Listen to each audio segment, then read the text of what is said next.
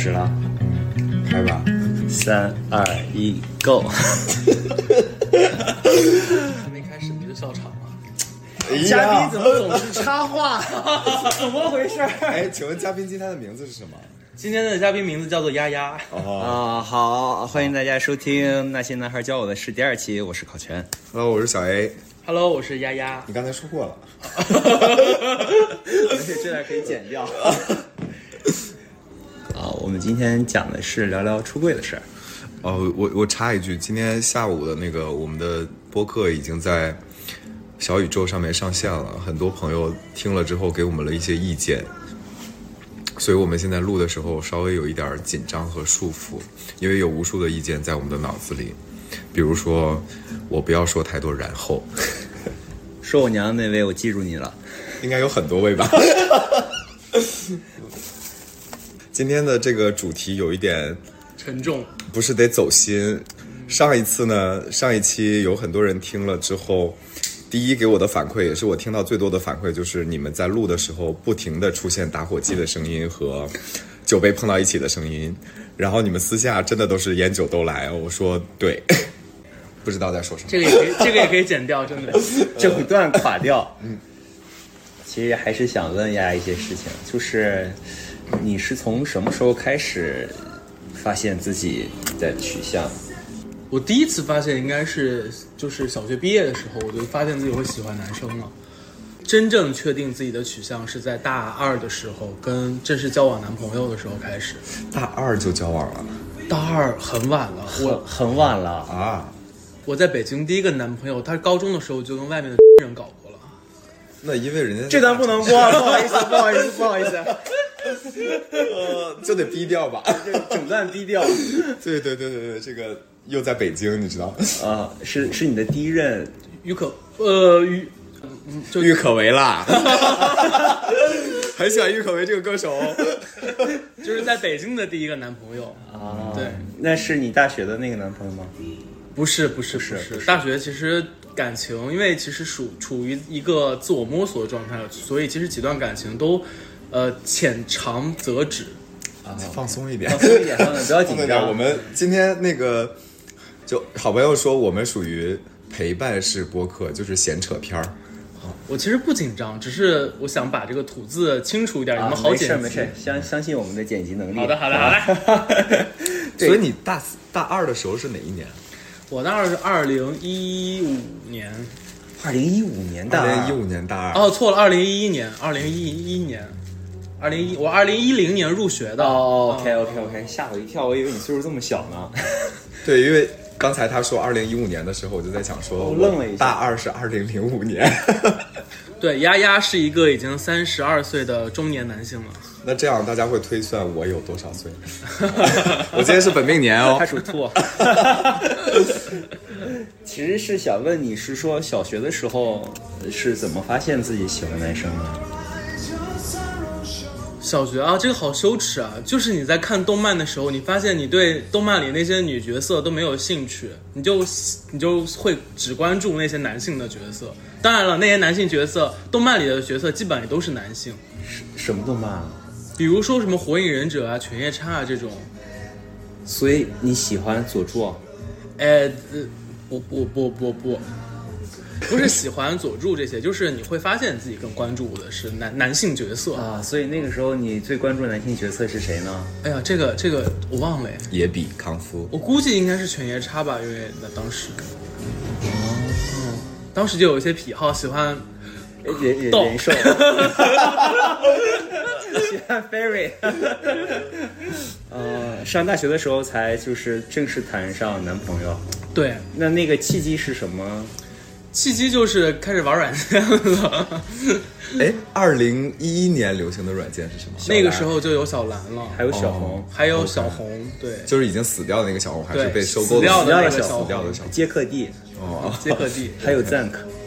哦你真的不知道吗我我我不确定那个年代大家用什么了，但是我都知道。年代太久远了。对，但但是我跟你们说，我在大学谈的男朋友都不是软件上认识的，都是呃朋友的朋友，而且好多是双性恋。我的大学的第一个男朋友已经结婚生孩子了，在北京。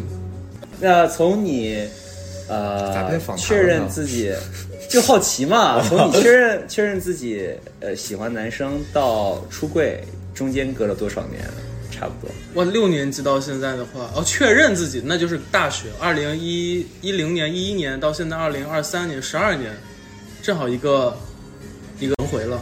啊、那就是呃是什么样的契机？是说想让你强烈的表达自己，对，就是出柜的原因。对，展现给出家人。出柜的原因，我觉得，我觉得首要，我觉得首先的原因是，我是一个比较自私的人。不，这个是这个是你的感受，但是一定会发生一件事情，让你说，对，就我要出柜了。这个事情真对我从我的从我的经历是没有的，就是这个事情是我已经计划了很多年的事情。哦，对，没有一件事情让我出轨。那跟我非常不一样。对，是的，是的。对一会儿你可以讲一下你的，嗯哦，反正我也是去年刚出轨。计划了很多年。对，你想我二零一五年在英国留学的时候，我就我妈来英国找我，我就带她看那个 Lesbian 的 MV，然后问她这是什么，对她对这个 MV 有什么感觉？妈妈说什么？然后两个人感情好好啊。哎，他其实抱的还是一个比较积极的态度，他又说他可以接受这个事情，但是也很同情他们。这是妈妈当时跟我说的原话。所以在你给他看这个 MV 之前，他的脑子里是有 gay 这件事儿的，对吧？我觉得应该是没有。那就是相当于你第一次给他看。对，这应该是是我跟他第一次展露我 gay 的一个方妈妈可能一个身份。以为是你的血皮之类的。对，而且英国嘛，他应该也知道英国就是这类文化会比较更流行一点，比中国。更 open 一点。对，那妈妈后面有觉得是说，是不是因为你去了英国之后把你给带坏了？后来没有，后来没有，就是我们 OK，OK 我在出柜的过程中没有。但是我妈妈大概在三四年前，当着很多家人的面跟我问过我一句，她说：“你是不是喜欢男生？你要是喜欢男生，我们也能接受，我也能接受。”那这个听起来很暖哎。很暖，但是我觉得这句话给了我一个莫大的鼓励，就是他可就你就是坚定了如果说如果说你说一个事件的话，我觉得可能就是这句话让我有这个勇气做出这个决定。然后准备了很多年，对，那都什么准备呢？准备，就能准备什么呢？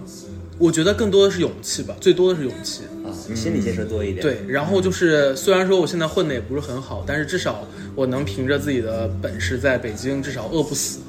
我觉啊，得这是、且且丫丫有一套豪宅。呃没有没有，也就是一百七十多平的房子吧，在北京。好，我们今天 我们今天录音就到这里了。如果看上我的，请联系宋小明，我的经纪人。要泼酒了。哦就相当于说你你从听到那句话之后，然后一直到做出这个出柜的决定，跟爸妈说，是隔了三年，差不多三到四年吧。哦就中间就一直在准备勇气。对，中间有几度说有机会，但是你你你没有，你觉得你的勇气还没够。每年过年都会有这样的呃，想法。那为什么到今年就突然觉得勇气够了呢？嗯，因为岁数大了。也也是分两个原因吧，催婚催的紧，也是分两个原因吧。可能第一个还是自私方面的原因，就是我在北京现在有房子了，至少有这个底气了。还有一方面的原因呢，一百七十平的底气是蛮大了。还有一方面的原因是，就是我觉得已经做了足够的铺垫，包括说可能他们在之前来北京的时候就介绍了我两个很帅的 gay 的朋友给他们认识。都谁？为什么没有介绍我们两个？我们是不帅吗？对啊，因为我们不帅，你他他认识，他认识那国庆你是认识，也不是也不是朋友。哦，也没有很帅，对不对？有一年，有一年我约你去纯 K，你最后没去，就是他们在那个里面。而且你后来也很少在北京了，所以其实很难见。你要是后面都在北京了，随时都可以约。他们特别爱去纯 K。就是我在出去玩是一段一段的，有的时候就，比如说一两年都不出去，然后有的时候就就会经常出去，比如说最近，跟那个什么是一样的，你的频率是一样的。对，啊，所以出柜是怎么出的？当时哎呀，出柜讲一讲。嘉宾脱衣服了啊！哎，没有没有，就是长话我就捡重点来说吧，就是别你可以你可以仔细讲，你可以没关系没关系。因为出出柜这件事情是过年前我回我回老家之前就已经决定下来了，但是我是决定就是在因为准备年初七回北京，我就准备年初五出，因为我觉得我不能一出完柜我就立刻跑掉，我觉得这是很懦夫的行为，我至少需要给他们一到两天的时间去缓冲，所以我就提前了两天讲。但是呢，其实提前那两天讲对我来说心理压力非常大，就是我熬了前面的大概关将近十天的时间，就感觉有一块大石头就一直压在我的心上。再加上其实年前的时候工作感觉也不是很顺利，感觉情感也不是非常顺利，所以我非常焦虑。然后那段时间就直接高血压了。出柜的前一天，我的血压直接飙到一百七、一百二，嗯，然后年初五那天。的前一天，我就提前跟我爸说：“我说你们明天下午有没有时间？我说想跟你们聊一聊。”然后那天就去了去，因为我们没有住在一起，我住在我奶奶家，我就去了他们家，然后说我们聊一聊，就开始说这件事情。我先说了三个前提，第一个前提是，我希望。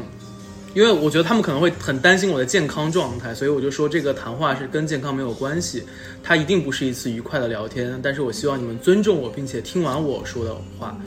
第二个前提是，就是这件事情就本身我都花了十多年去来认可自己，消化，我无法做出任何改变，所以你们不要急于去反驳我，也不要急于去理解我。第三就是。在你们理解这件事情之前，我希望这件事情先不要和其他的亲戚或者说你们的朋友说。他们在答应我这三个前提以后，我才跟他们出的柜。这么硬吗？就是因为我刚才听的就是一个谈判或者是 presentation，然后非常硬。是因为我觉得这个事情对我来说是一个非常郑重的事情。就我我觉得这种这种事情，我反而很难用，比如说跟你们聊天的这种方式，就有一个开玩笑的方式去讲。哦，嗯，所以然后其实这三个事情解决了，就是他们同意了以后，他们是不是也猜到了？在你说完这个，我觉得没有，也没有，我觉得没有。然后后面我就长话短说，就是我先说了我从小到大的经历和我觉得为什么我会成为是擦边经历吗？不，当然不是，恋爱经历吗？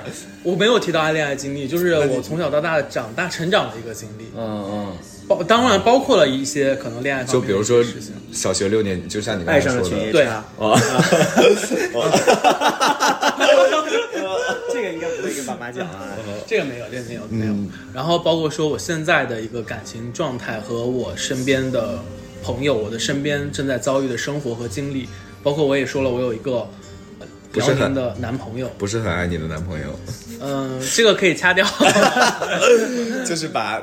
什么了之后就是家里一团乱的男朋友，啊，然后那个说到哪儿？被你打岔打完了，你不是刚才说随便插吗？对呀，随便插，你不能也不能插我男朋友的话，插我可以，不能插我男朋友。然后就说现在的经历，然后最后就说了我未来对自己的规划，以及嗯对他们的一些规划。和可能我们未来家里要怎么一起往前走的一个想法。你是个理性的人，我是个我在这方面非常理性。我我插一下，你是在什么时候说出那个话？就是说，爸妈，我喜欢男生。就在我说完三个前提之后我就说了。你用的是什么词？我是确切的同性恋。哦，嗯，哦，这个在我出柜的过程中是从来没有说过。为什么呢？我不我不知道，就是说不出来，因为就是你那个年纪，这个词可能不是一个好的词。我到底是多大年纪？我没有觉得它不好，但是就是说不出来。就嗯，就是说不出来。然后就大家也知道是一个什么样的事，很正常。就是你也不会，就直男直女也不会跟爸妈说我是异性恋，我是异性恋，然后我喜欢了一个什么什么什么，是一样的，所以可以理解。我甚至都没有说过我喜欢男生这句话，就是。因为他们来找我聊的过程中，他们已经就百分之九十九就已经明确了在聊这件事情，所以我就给他讲的更多的是说为什么以及我怎么想，还有我们未来怎么处理这些事儿。哎，那他怎么猜到的呢？爸妈？我我是不是插了你了？不用，你你也可以是插我，你可以尽情插我。就是我爸妈，呃，我觉得我们家人的。概念里一直是有这件事情的。我记得第一次我意识到说他们有这件事情的时候，是我在家看电视，很很很早很早，可能我还在家里读书的时候，呃，就有一个金星的访谈，就金星刚刚开始接受访谈的时候，然后我妈呢就说她要看这个，我当时就觉得说很尴尬嘛，因为当时还是在逃避的这种心理，我就马上把台切掉了。然后我妈就说你要换回来，我要看一下这个，因为这个人很了不起，他做了变性。这里面就有两个词让我非常惊讶，第一个词是他很了不起，我记得非常清楚他用的这个词。第二个就是他说我要看他，然后他刚好是一个访谈，呃，就是呃网上有很多截图的那一个。金星在对金星在说有一个意大利司机，然后要不收他的车费，然后帮让金星帮司机去打的那个啊，就是那个访谈，嗯嗯，然后我就知道说我爸妈一直是有这这个这个概念在里面的。我爸我不是特别清楚，但因为他是医生，嗯，那他肯定知道，对。我其实从小，从可能从初中、高中的时候，我就一直在不断的教育他们，就是会说我不想结婚，但我会要孩子，因为我非常喜欢小孩儿。呃，在大学的时候，以及在这些年，我们，我觉得他们有在彼此的试探，就是你说完这句话之后，正常的父母。基本心里，我我我给你我给你举一个，会有一点想法。对，我给你举个例子，比如说有有一次，呃，可能假期我回家的时候，可能一两点钟我还没有睡，我妈就到我的房间里跟我聊天，她就问我说：“你这么喜欢小孩儿，那你什么时候结婚？”然后我就说我不结婚啊。她就问说：“那怎么要小孩啊？”我说：“花钱生呗。”你知道正常的家长听到这件事情的时候，是会莫名其妙的说为什么要花钱生一个孩子？嗯，这种事儿能播吗？没事儿可以播。对，我妈当时我记得很清楚，她就愣了差不多五秒吧。其实两个人在深夜里面，尤其是在东东北的深夜里面，有这么长的停滞，其实是个很奇怪的事儿。你会觉得那五秒其实很长，但她的停了五秒之后，她的问题是多少钱？你懂吗？这不是一个正常的父母链路。是啊。呃，然后我说二十万吧，之后我妈又愣了五秒，然后她说那也不是很贵，我就说美金，因为那个那个那个我们第一次发生这个的时候，这个对话的时候，那个时候就是二十万美金。嗯嗯，他又愣了五秒。他的下一个问题让我更坚信了他对我是有怀疑或者有猜测的。嗯，他说：“那孩子没有妈妈怎么办？”就是他是按照一个解决方案在想这件事情，而不是说你怎么会想到这一条路。对，这是第一次。还有第二次是说，就我能记得的啊，第二次是说有一次吃完晚饭，我们两个出去遛弯儿。呃，我妈当时跟我两个人，然后她就牵着我的手，我们其实出去到现在为止，我们也是手牵手一起出去逛街的。嗯，她就说到什么问题的时候，突然就说，呃啊，在那个时候她应该已经去上海，我那个时候在上海，她应该已经去上海，呃，见过我当时的那一任了。嗯，她就问，她就说，她说，小 A 你知道吗？我看到你跟他在一起。非常害怕，我还问了你哥哥，你是不是就挺住了？嗯，然后我非常希望当时他能够把这句话说完，我就趁机说一个是，因为这个是非常好的一个时机。但后来你发现他也挺住了，我也说不出来。啊，你说不出来，妈妈此时心里更有数了。我只是笑了一下，嗯。就是，所以这这这一路上，其实我觉得他们是一路试探的，他们脑子里是有这个概念，但是就像我刚才问丫丫的那个问题一样，这句话就是很难说出口。我我不知道是不是大家都是这样的啊？我我是觉得我本质上不是一个勇敢的人，可是妈妈替你勇敢。嗯，对，包括我整个出柜的时候，是妈妈帮我勇敢的。呃，当然，他也是个狮子座，对，就是他其实是个很勇敢的人。他一路包括过去做生意也好，或者是经历一些人生的起起伏伏，他就是很勇敢。呃，但就是发生了非常非常多绝佳的时机，你可以跟他说，但就是不 OK，就是你说不出来。到了那一刻，你也觉得说不出来，直到嗯，就讲到我。就是最终出柜的这一次，也是他主动。嗯是怎么说的呢？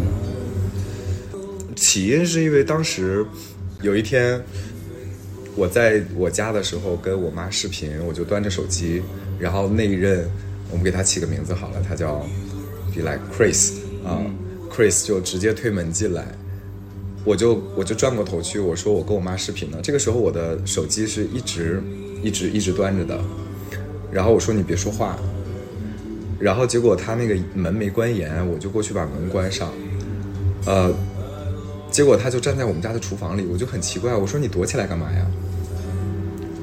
然后我就继续跟我妈聊天儿，这个过程中，他我的手机一直对着我。我妈说，我妈之后告诉我说，在那一刻她就确定了，嗯，但是实际上呢是说，嗯，在这件事情过去两天，就是视频这件事情过去两天之后，呃，我爸有给我发微信，嗯，他说你妈这两天天天在家焦虑，说你是同性恋，你要不要跟她解释一下？因为我跟家人是不说谎，嗯我可以逃避，但是我不说，不想说这种谎，因为需要无数的谎言去圆。嗯这一点我跟小 A 完全一样。嗯，就是撒谎是一个挺麻烦的事情，其实，嗯呃，而且我其实一直以来我就觉得我一定会出柜，出柜的原因是因为，就是我觉得家人对我很重要，然后我的另一半对我也很重要，我没有办法让这两块彼此互相不知道，我过不去我自己这一关，所以那一刻我就跟我爸说，我说你们来北京吧。然后我妈后来告诉我说，我爸给给给给给他的聊天记录看了，就是把我跟我爸的聊天记录给我妈看了。啊我妈说她就更确定了。嗯，啊，对，然后结果我爸没有来，我妈来了。嗯，当时他过来的时候是一个晚上，就是快晚上了，然后晚上吃完饭，他就直接坐在沙发上，他说：“我们聊聊呀。”但是那个时候，你知道，那一个时候真来的时候，我就很害怕，就不够勇敢。嗯，我就跟他说：“我说我今天非常的累，我们明天再聊吧，要么。”妈妈看穿你了吗？我觉得妈妈已经绝对知道了，嗯，结果我们就第二天聊的，嗯，第二天聊的时候，我就给我爸、哦我妈和我哥倒了一杯红酒，我我很少在家人面前喝酒，嗯然后我妈就说你也知道我是为了什么事情来的，我就说我说是我知道，我觉得这件事儿我到了现在也也想跟你说，嗯。因为其实原因很简单，就是我觉得一方面有年纪的因素，嗯，到了这个年纪，我我希望对你们有一个交代。更真实的我，就是一个交代啊。第二个是说，我是真的真的当时觉得我跟 Chris 能走下去，这个是不是很好笑？所以我其实挺感谢他的，他可能觉得说他给我惹了麻烦或者怎么样，但实际上是他给我的勇气，嗯，就是他让我勇敢，不是说他鼓励我或者什么，就是这个人在当时让我很有力量。那那天晚上跟妈妈聊完之后呢？其实聊的跟丫丫的也差不多，我不断的在强调几件事儿，我因为我特别怕他们多想，我妈本来就容易多想，我就说这件事情的原因不是说我生了什么问题，也不是说你们教育的方式出了什么问题，也不是我经历了什么的问题，都不是问题。这件事儿就好像就是概率一样，它虽然少，但是它就发生在我身上。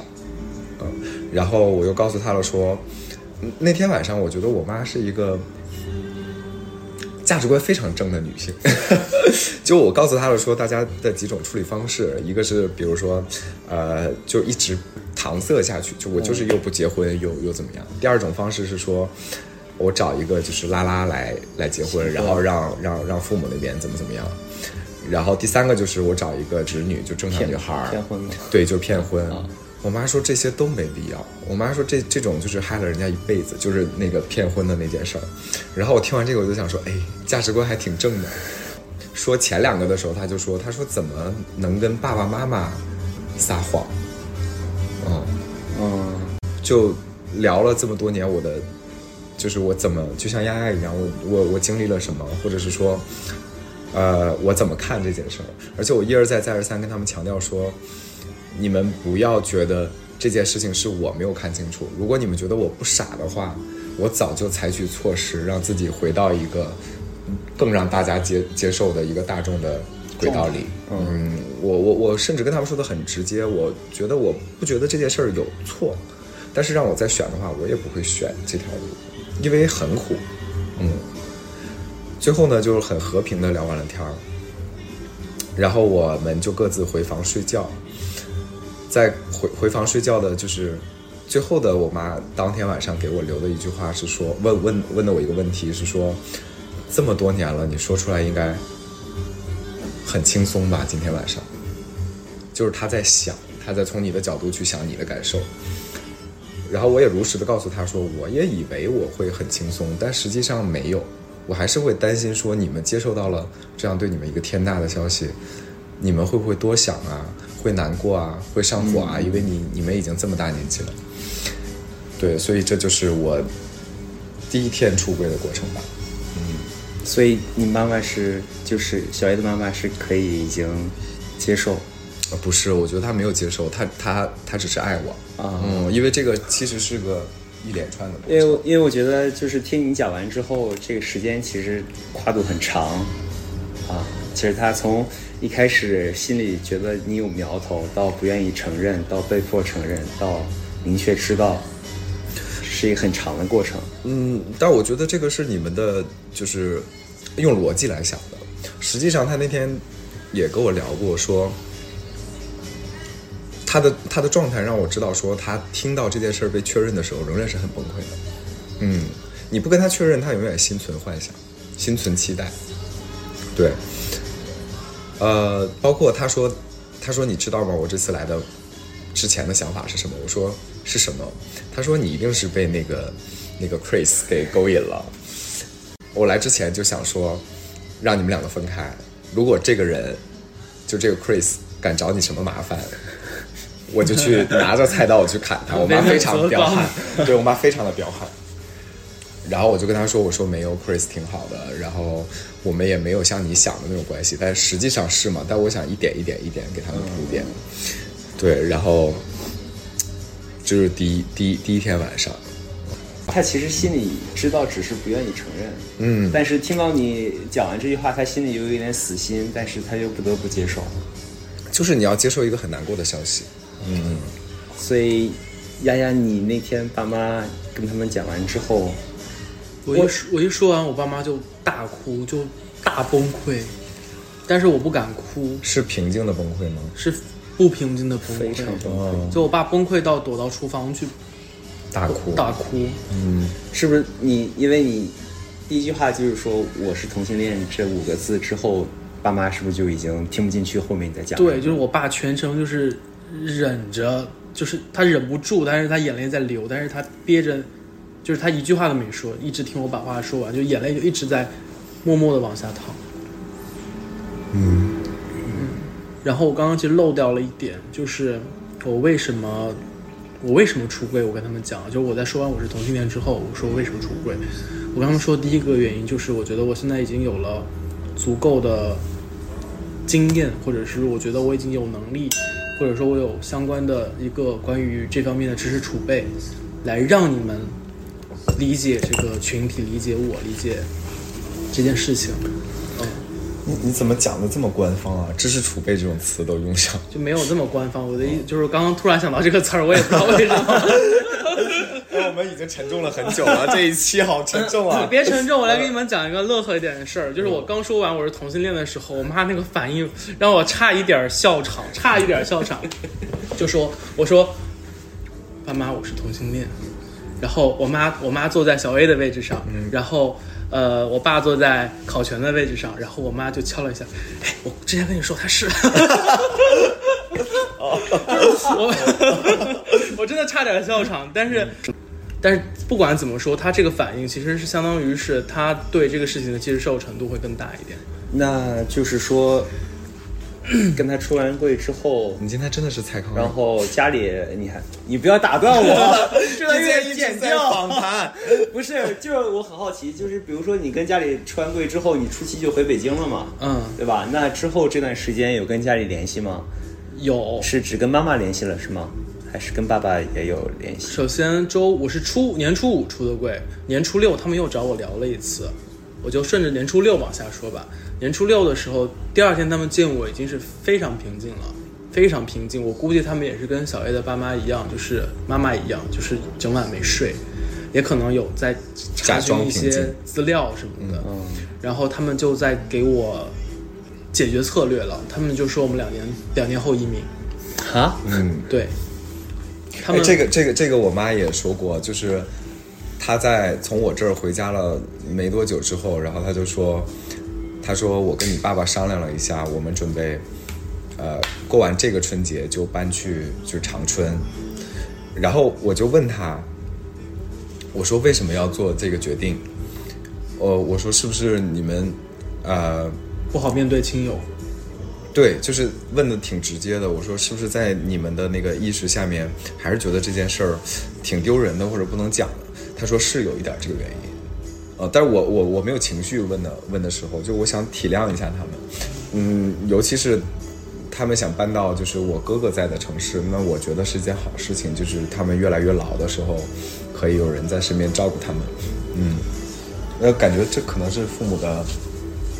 第一想法吧，就想逃离现在这个环境。应该所有人的想法，第一就是想逃离对。，但是我觉得我爸妈可能比你妈妈更严，就是更难搞的地方，就是他们会觉得，他们觉得这是个精神、精神疾病。那要移民是要带你去治疗，不，他们他们他们第二天跟我聊的时候，我觉得他们可能是虽然说他们觉得这是精神疾病，但是他们觉得自己的儿子摊上了，但是他们也没办法，因为我跟他们我跟他们说了一句非常，又是一件非常严肃的话，但是这句话我觉得可以给其他的朋友们做一句参考，就是很有用的一句话，就是说我跟他们说，我说。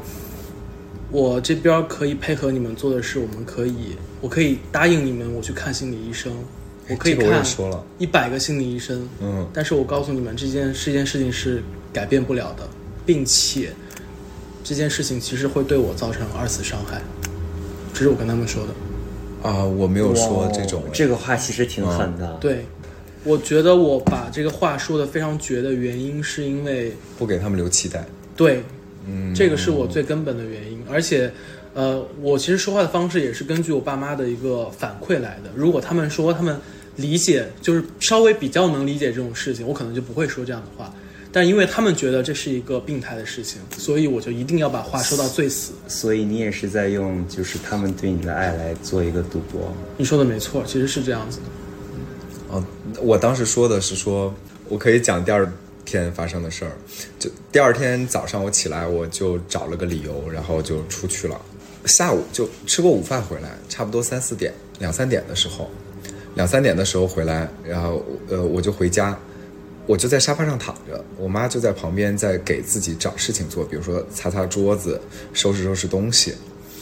我就明显的感觉到两个人都想跟对方说点什么，但是两个人都不知道说什么，就是那种很电影的静态。嗯嗯嗯，我后来就自己在沙发上面刷抖音，我我我其实那个时候有点不知道怎么办。嗯，后来我终于忍不住了，我说我说妈，那个我知道你你你想说点什么，啊、我其实也想跟你说点什么，但我又不知道说什么。你你你希望我怎么做能够帮助到你缓解现在的这个情绪？嗯，然后我妈坐过来了，就坐到沙发上，我们两个就一起坐到沙发上，然后我就抱着她的肩，然后她就开始疯狂的哭。她第一天晚上是没有哭的，但这个时候的哭呢是就是疯狂的掉泪，但是她也没有，就比如说哭出声啊或者怎么样的。然后我就很难过很难过，嗯，因为只要有任何人在我面前一哭，我马上就会共情，而尤其是那是妈妈，妈妈在哭的时候，我已经对啊我就没有没有经历过妈妈这么哭。是的，我能想象到，嗯因为我特别特别受不了，就是我妈哭。对，然后我就说妈，你别担心这件事情，我知道挺难过的，但我们一定会把这个坎儿给过去。这个时候我还只是哽咽，但我妈这个时候就哭出声了。她说：“我不是，我现在的情绪不是因为这些接到了这个消息，我只是从昨天到现在一直在想，男的就是狠，就是特别心狠，就男人就特别狠。那这么多年，你该受了多少伤害？我我爸妈也说了一样的话。”就这句话一出来，我真的就是等一下，我先擦一下眼泪。对，就是就是在那个情况下面，你能想到他接受了一个巨大的，对他来说天大的噩耗，他仍然能够从你的角度在心疼你，在想你。嗯，这这个这个就是这句话，我可能永远忘不了。所以这是我在出柜的第二天。的过程中，接受到的我们家人的爱，嗯，他就说，他说昨天呃，我也有跟你爸聊，你爸也想跟你聊一聊，然后爸爸就跟我视频，他在视频的前十五分钟，就一边在哭一边在发脾气，那他发的脾气，他就说，小 A，你知道我有多爱你吗？他说我们家有你跟哥哥两个儿子，你知道，你自己知道我有多偏向你吗？他的那个状态让我很心疼，他不不指责你，但是觉得你但是他就。对，但但他是一个很失望的情况。就等他平复下来的时候，我有跟他讲，我说我知道你是医生，但是可能比如说七十年代的时候，这件事儿才不是病。嗯嗯。然后我说你也可以去查一查，而且如果你们觉得这个有问题的话呢，我们就去协和的心理科，你听现在的医生给你讲一下。我觉得最关键的还是大家家人很相信我，但是直到他说了一句话，他就说：“那你能不能？你看现在的这个这个这个社会，他的潜台词就是你你你睡一下很容易的，你出去喝酒的时候，你去酒吧的时候，甚至你去花钱，你能不能试一下女孩？嗯嗯嗯。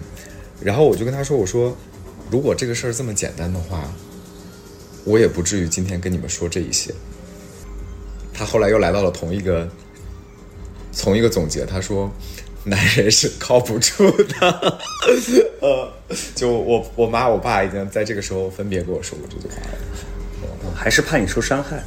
对，包括今年春节的时候，他你也确实受了伤害。我也没，我也伤害过别人了。嗯，今年春节的时候，春节的时候他就找到了就跟我面对面聊天的机会。他一开始也是在说，他说。呃，这个事儿吧，他也没提什么事儿。这个事儿我想想还是不行。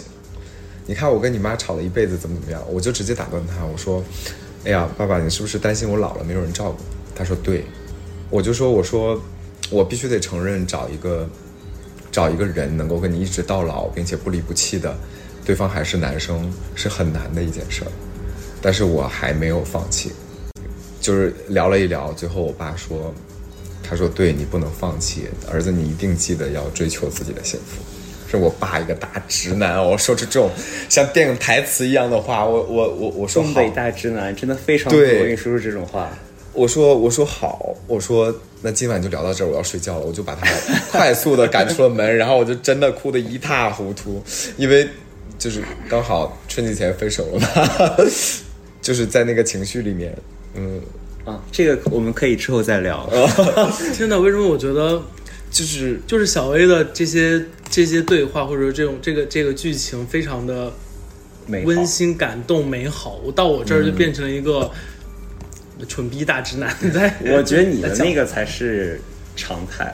嗯，我觉得我是幸运的。但不管怎么样，我觉得我们俩的父母其实第一反应是一样的，就是一定是站在我们的角度去来思考这个问题，并且可能想试图改变我们。嗯。回到北京之后，再也没有聊过这个话题，再也没有聊过这个话题。对，但是我还我会就是一如既往给他们打电话。我们本来打电话频率就很少，我觉得他们可能每天都联系。我跟我父母是我不我不给他们打电话，他们很少给我打电话，可能一周联系两到三次就顶多了。而且尤其我跟我爸聊天我们聊一分钟，两个人就陷入了尴尬的是局面，就是不光是 gay，对。直男直男也这样，是。没法聊，哦，那可能一个原因是因为家庭氛围真的是不一样。嗯，所以呃爸妈说移民，他们是怎么想的？是觉得你移民之后会有幸福，在外面可以找，还是我总结一下，其实无非是三个原因，就他们可能觉得第一就是国国内这个文化可能没有那么 open，然后第二个原因是他们觉得其实，在待在老家，他们要面对很多的亲友，他们不知道怎么面对他们，可能也不知道怎么面对我的奶奶、我的姑姑、我的其他的家人。你是我是独生子，但是我有表哥啊、堂哥啊，或者是这些这些这些亲戚。还有一个原因，可能也是可能我妈妈相对来说自私一点的一个想法，就是她觉得国外的医疗水平、社会福利都比国内好，所以她觉得移民对她也是有有利的，所以她就还给我发私信说你要劝你爸爸，我们一定要移民这样子。啊对于我们的听众来讲，就是说对于那些想要跟爸妈出柜的人来说，你有什么建议吗？我觉得每个人情况都不一样，我不知道给什么建议，但是我我想我想的是，就是如果你真的想出柜，你就一定要坚定下来。啊、也也是就是因为你看我跟小 A 的情况就完全不一样，他是一个柔和式的出柜的方式，我是一个更莽莽撞、更直接的出柜方式，可能也跟家庭关系有关系，一定有关系一定有关系，嗯所以要根据你跟父母的关系，根据你的家庭观念来选择出柜的方式。还有就是，如果你不准备出柜，其实我爸妈讲到了一句话，我觉得讲的很好，也不是很好吧，就是我爸妈讲了一句话，他们说。你哪怕说你是一个不婚主义，我们觉得我们都很好接受，因为现在很多不婚主义。嗯，就比较好过一点。但是你如果说你是同性恋，那我们真的接受不了。假设说，因为好像给我们家装修的人就是一个 gay，他说：“哦，我我我感觉到了，但是我们理解他，我们尊重他，但是你是我的儿子，没有是的，办法。”是的，是的，是是这样，是这样。很多人都是这样，就很多人这样，我妈也这样。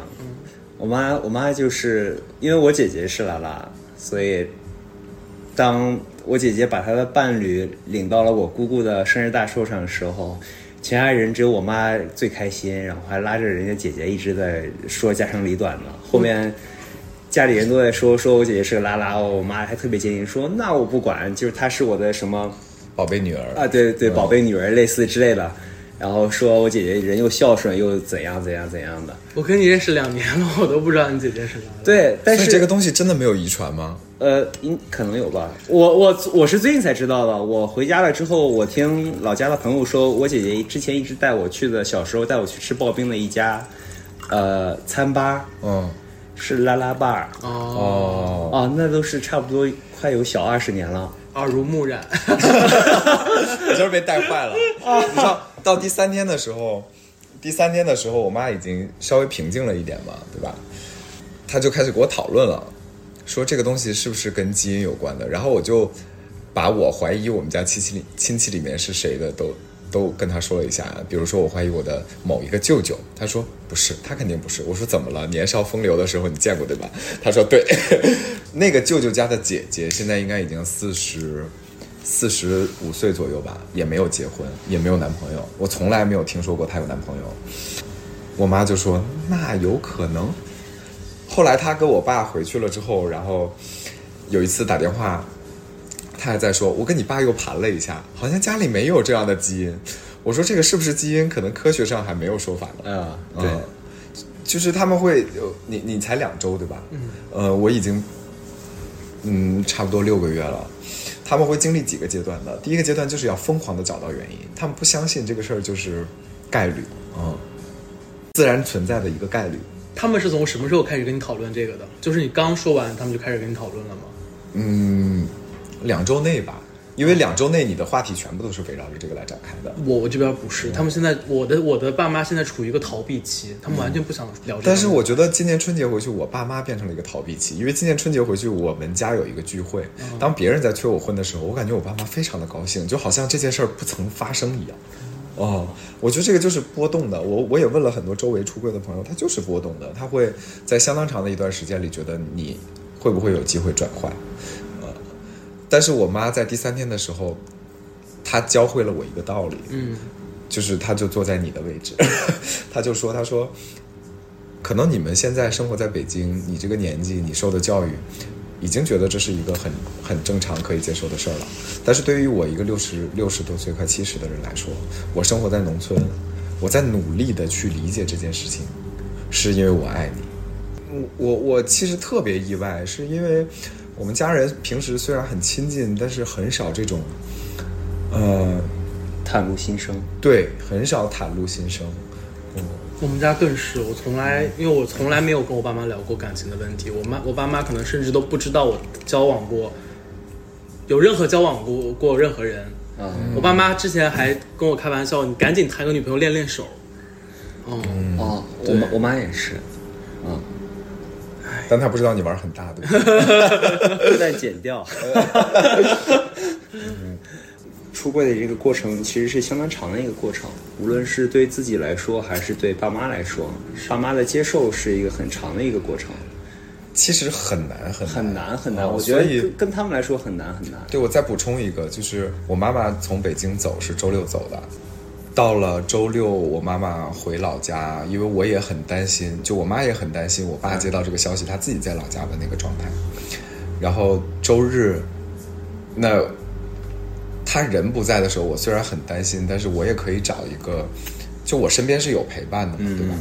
嗯，然后到周一的时候我就出差了，出差的时候在下午开会的时候，我哥就给我发消息，因为在周日的时候，我我妈为了让我不担心，所以一直在我们家的群里面分享说她到了哪儿啊，她在干什么。我哥还在那儿说，哎，感觉妈这次去了一趟北京，很开心呢。嗯，到那个时候，我仍然说不出来，我跟爸妈出轨了这件事啊，即使对我哥，而且我我妈在第一天晚上，她就跟我讲说，这件事儿其实我是先去问的你哥，然后我问了很多次你哥，结果你哥告诉我说，你管那么多干嘛？他幸福就行了。我当时听的挺感动的，对吧？我哥也是一东北大直男，嗯。然后到周日他跟我说说，就我哥给我发消息的时候，我我仍然不敢跟他说，就没有勇气跟他说。到周一我在开会，我哥这个时候又给我发消息说他跟妈在吵架啊，怎么怎么样，怎么怎么样。然后我就忍不了了，我就直接给他发消息说：“我说这次妈来北京，我跟她出柜了，你的事儿往后放一放，你体谅一下她的情绪，顺便帮一下我。”我我我想站在我哥的角度，他也挺突然的，就是他虽然早就预感到了，但是就他没有想到说这么大一件事儿，直接摆在他的面前，对，直接摆在他的面前，大家都会懵的。嗯，然后，呃，他就发了一段，就在开会的时候，他就发了一段让我很生气的话，他就说我不理解也不接受，但因为是你，我可以去去去，尝试理解。不是去不想这件事儿啊但是你不要带人到爸妈面前。然后我说，我我看到这句话，我非常的火大。嗯，但是同辈之间嘛，就可以就可以 battle。但我说我现在在开会，我没有时间跟你讨论这个，但是你不要跟妈吵了。结果到了晚上呢，其实很晚，因为我当时是从江苏到上海，到上海了之后十一点多，然后他也是应酬，东北的十一点多其实已经很深很深的嗯，夜了。很深了。他喝多了，他就给我打电话，他就问我为什么不高兴。我说，我就跟他讲了，我说你理解也好，接受也好，我觉得这个是这个是你自己知识水平和能力的问题。嗯，就是你看这个，我就跟 跟跟丫丫很像了，我就直接硬碰硬。呃，但是我说我凭什么没有资格带人到爸妈面前呢？然后我哥就说他不是这个意思，而是说，当爸妈真实的看到，就是再一次有一个男的出现在他面前的时候，他又会有一次精神上的震撼、或者是打击。他希望就是当我做这件事之前，要跟他商量一下。我觉得这个我理解了，确实是我没有没有考虑哥进去啊，的意思是很冲动说，先带出来给我看一眼。呃，有可能吧，但是就是在这个，因为我们是电话聊的嘛，他也喝喝喝了酒，有点上头，就他也重申了一遍，他说男的真的不靠谱，靠不住。他就说，你看我跟你嫂子这么多年，浮浮沉沉，高高低低。我说我知道啦，我也是男的，我也不靠谱。然后接下来他就，对，他就突然就就就哭了。然后我说你哭什么呢？他就说我很遗憾。我说你遗憾什么？就是我很费解，这个时候我没有没有理解到他的情绪，他就一直在重复说我很遗憾，我很遗憾。然后我说你是遗憾，我没有办法像像大家那样结个婚生个孩子，有一个人照顾，彼此牵绊吗？哥哥说啥？然后他说不是，他说我我 我只是觉得你没那么容易幸福。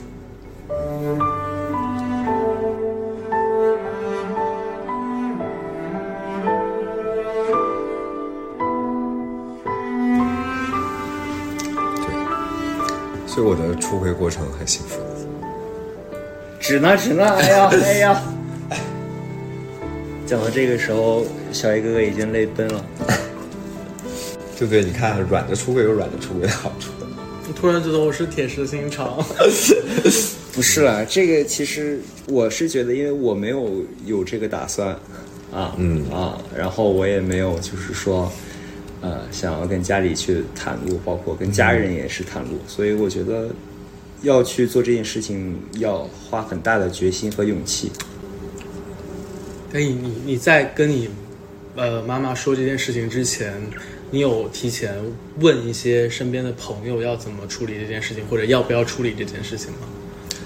其实没有，嗯，我觉得我看了那么多人出柜的过程，呃，包括我周围很亲密的朋友，也有那种就是列一个 PPT，然后给你写说这些这些这些人是谁。我差点就这么干了。对我，我其实有找过我另外一个好朋友要那个 PPT，嗯，但是实际上他说我还做过 PPT 嘛，因为他比我早出柜可能五六年吧，嗯嗯嗯，我也在跟我妈讲的过程中，我就跟她说，我说，你看那个谁和谁，他就是他们两个已经多少多少年了，就我想告诉他们说，这个这种你们看起来很脆弱的关系，其实是有长久的例子的，呃、然后当时刚好在播《披荆斩棘的哥哥》，嗯嗯，那里面的某一些你知道吧，啊我就会告诉他说，哎，这个也是，那个也是，然后，对对对，然后我就会给他举一些正面的例子，我也有给他讲说，作为呃 gay 的一些难处，比如说，我就给他讲说，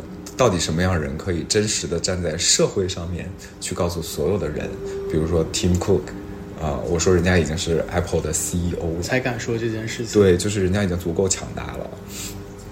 那我们举的例子都是一样的。对，因为真的出柜的人没那么多嘛。嗯、然后我我我妈其实也有也有那种，就比如说她她会严格告诉说，这件事儿只是我们我们家原生的四口知道。嗯，她连告诉我嫂子都不不是很想告诉我。一样。对，就是她她也有一些想法，但是我理解她。嗯，就是她已经足够的理解我了，我也足够的理解她了。还是要恭喜我们两个走恭喜我们俩出了这一步。恭喜对你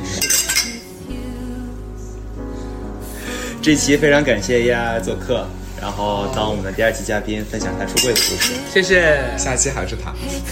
愿大家都幸福，拜拜愿大。家都幸福。希望大家都很幸运。